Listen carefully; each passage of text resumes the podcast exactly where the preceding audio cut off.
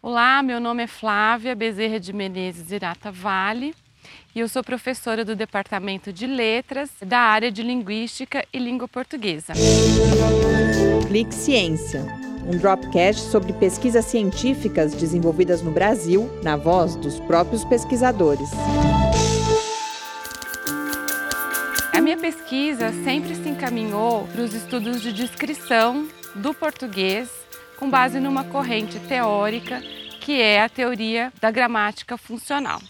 Essa teoria, ela é importante porque ela prevê que a descrição seja feita de dados de língua em uso. Ou seja, a gente tem que considerar todas as questões relacionadas à situação comunicativa.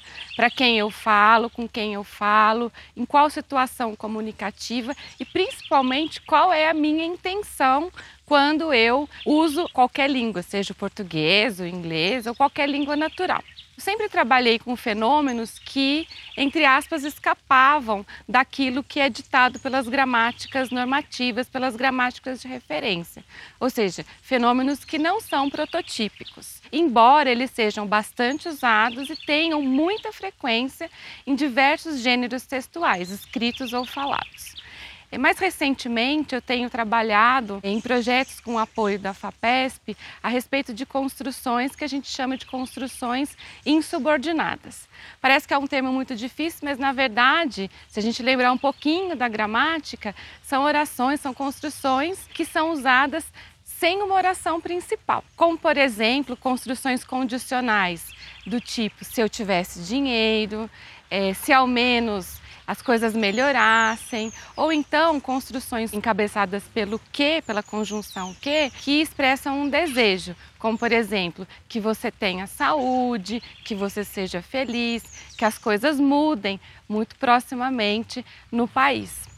Essas construções elas são importantes porque elas revelam um tipo de uso bastante dinâmico da língua e mostra como as línguas vão mudando ao longo do tempo a gente tinha usos de orações completas, né, com uma oração principal e uma oração subordinada, e ao longo do tempo, essas construções elas vão se especializando é, para expressar sentidos específicos. No caso, por exemplo, das construções condicionais com o ser, elas expressam desejos, elas expressam inclusive ordens, elas expressam é, um tipo de refutação em relação ao que foi dito.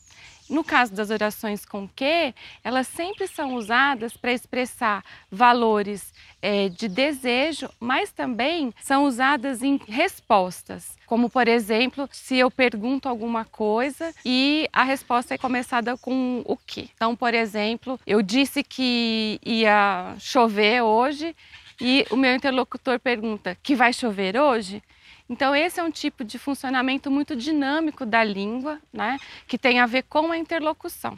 E o funcionalismo ele é importante por quê? Ele é importante porque ele dá conta de fenômenos que são como eu disse anteriormente, bastante utilizados na língua, mas que não são tratados nas gramáticas e, por consequência, não são abordados no ensino de língua portuguesa né, que é o nosso foco aqui também no departamento de letras. Né? A gente tem um curso de licenciatura e esse tipo de entendimento é muito importante para os nossos estudantes, né? no sentido de explicar que a língua não é algo fechado, algo monolítico, né, que nunca muda, mas que ao contrário está é, tá sempre em movimento, está sempre sujeita a variação e mudança. Né? Então, para que quando a gente pensa que nas escolas a gente deveria só é, tratar do português padrão, esse tipo de trabalho ele vem para desafiar essas crenças, né, que são de certa maneira bastante arraigadas pela nossa colonização, pelo fato de que a gente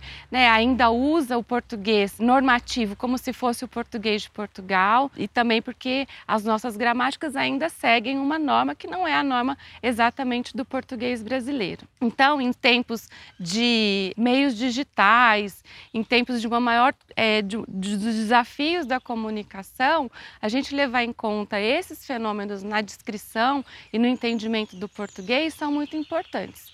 Então, para encerrar, eu dou outros exemplos de trabalhos que são desenvolvidos sobre a minha orientação, sempre assim pensando no não canônico da língua, né? Orientei pesquisas sobre construções com o CIPA, né? Se pai eu vou, é, sobre construções meméticas, né? Os memes da internet e como explicar eles do ponto de vista gramatical, né? Porque isso é importante, a gente faz gramática da língua, né? Construções com só que não, que expressam ironia e ponto de vista, entre várias outras.